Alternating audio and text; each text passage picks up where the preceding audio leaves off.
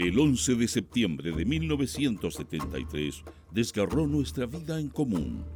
En torno a esa fecha, dibujamos un radio de 50 días, antes y después. Para encontrar pistas de futuro, buscamos fragmentos de tiempo y los reunimos en el presente. Este es Proyecto 50.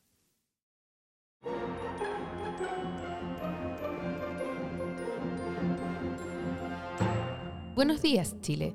Resumen de las principales noticias de la prensa de este lunes 23 de julio de 1973.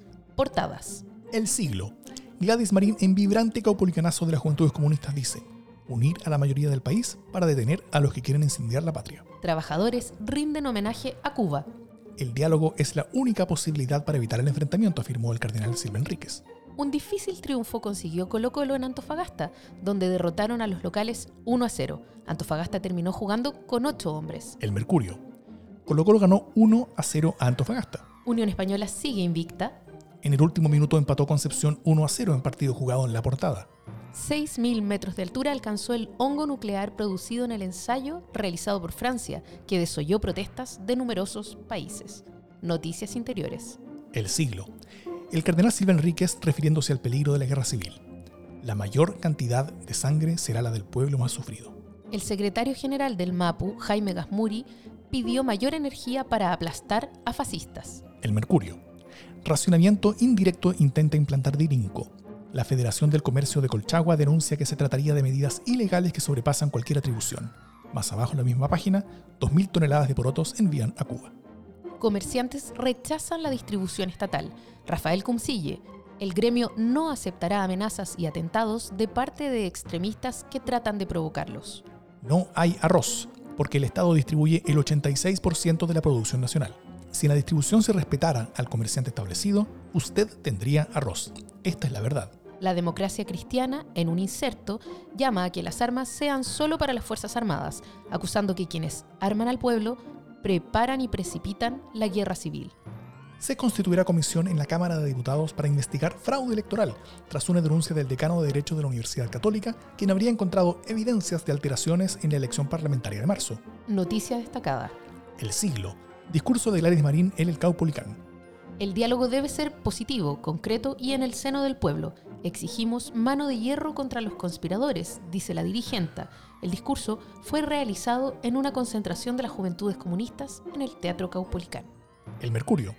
Dirigentes nacionales del transporte terrestre de Chile dan plazo de 15 días al directorio nacional del gremio para que encuentre, en conversaciones directas con el presidente Allende, las soluciones a los urgentes problemas que los afectan en materia de costos y tarifas, importaciones, créditos de financiamientos e intervención estatal en esta actividad. Y ahora, de nuestro ranking musical de la semana, suena My Sweet Lord de George Harrison.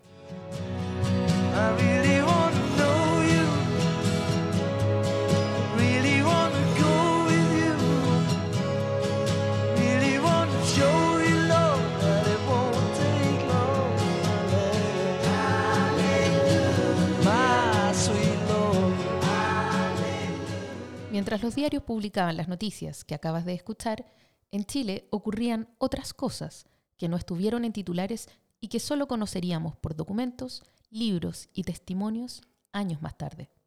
En un encuentro con el cardenal Silva Enríquez, Allende le confesó su enojo con el PS y su decisión de enfrentarlo y hasta de desautorizar a la dirigencia si era necesario. Le pidió que hablara con Patricio Elwin para pedirle que no hiciera una posición tan dura y que la presencia reciente de Carlos Briones, amigo de Elwin, como ministro del Interior, era una prueba de la rectitud de sus intenciones. Faltan 50 días para el golpe de Estado. Solo me cabe decirle a los trabajadores, yo no voy a renunciar. Se mantiene la presidencia general del país, de la unidad central y de la bonanza. Fuerzas Armadas y de Orden han actuado en el día de hoy solo bajo la inspiración patriótica. Es 31 de octubre de 1973. Han pasado 50 días desde el golpe de Estado. El Mercurio. Gladys Marín, huésped en Embajada de Holanda. Según se supo extraordinariamente, Gladys Marín, quien fue durante los últimos años secretaria general de las Juventudes Comunistas, ingresó a la sede diplomática saltando una muralla construida en la parte posterior del inmueble que se encuentra en calle Las Violetas en la comuna de Providencia. La ex dirigente habría sido solicitada por la justicia y se encontraba prófuga desde los días inmediatos al pronunciamiento militar. Según el New York Times, la Junta Militar de Chile emitió hoy un informe de 264 páginas en el que busca explicar por qué derrocó al gobierno de coalición marxista. Según el informe, las Fuerzas Armadas se vieron obligadas a intervenir porque el difunto presidente Salvador Allende había presidido la ruina económica, social, institucional y moral del país. Se trataba del Plan Z, operación destinada a asesinar a los oficiales del alto mando militar y políticos anti-izquierdas. La documentación del Plan Z en el informe de hoy parece sorprendentemente deficiente, continúa la publicación. No se dice nada acerca de cómo o dónde fue descubierto el plan por oficiales militares. No hay nombres u organizaciones políticas directamente vinculadas a él y no se presentan pruebas sólidas para conectarlo con el presidente Allende.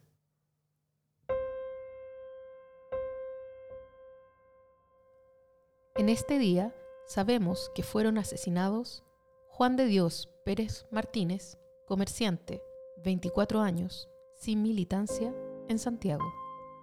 José Matías Ñanco, pescador, 60 años, sin militancia, en San José de la Mariquina.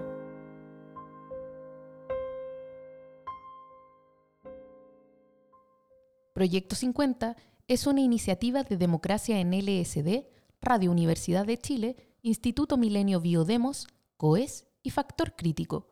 Escucha Proyecto 50 diariamente en tus plataformas favoritas de podcast y en Radio Universidad de Chile. Síguenos en Twitter e Instagram como arroba Proyecto 50CL y escucha también nuestro espacio de análisis semanal cada lunes a través del podcast Democracia en LSD. Encuentra las fuentes y más detalles del proyecto en las notas de cada episodio.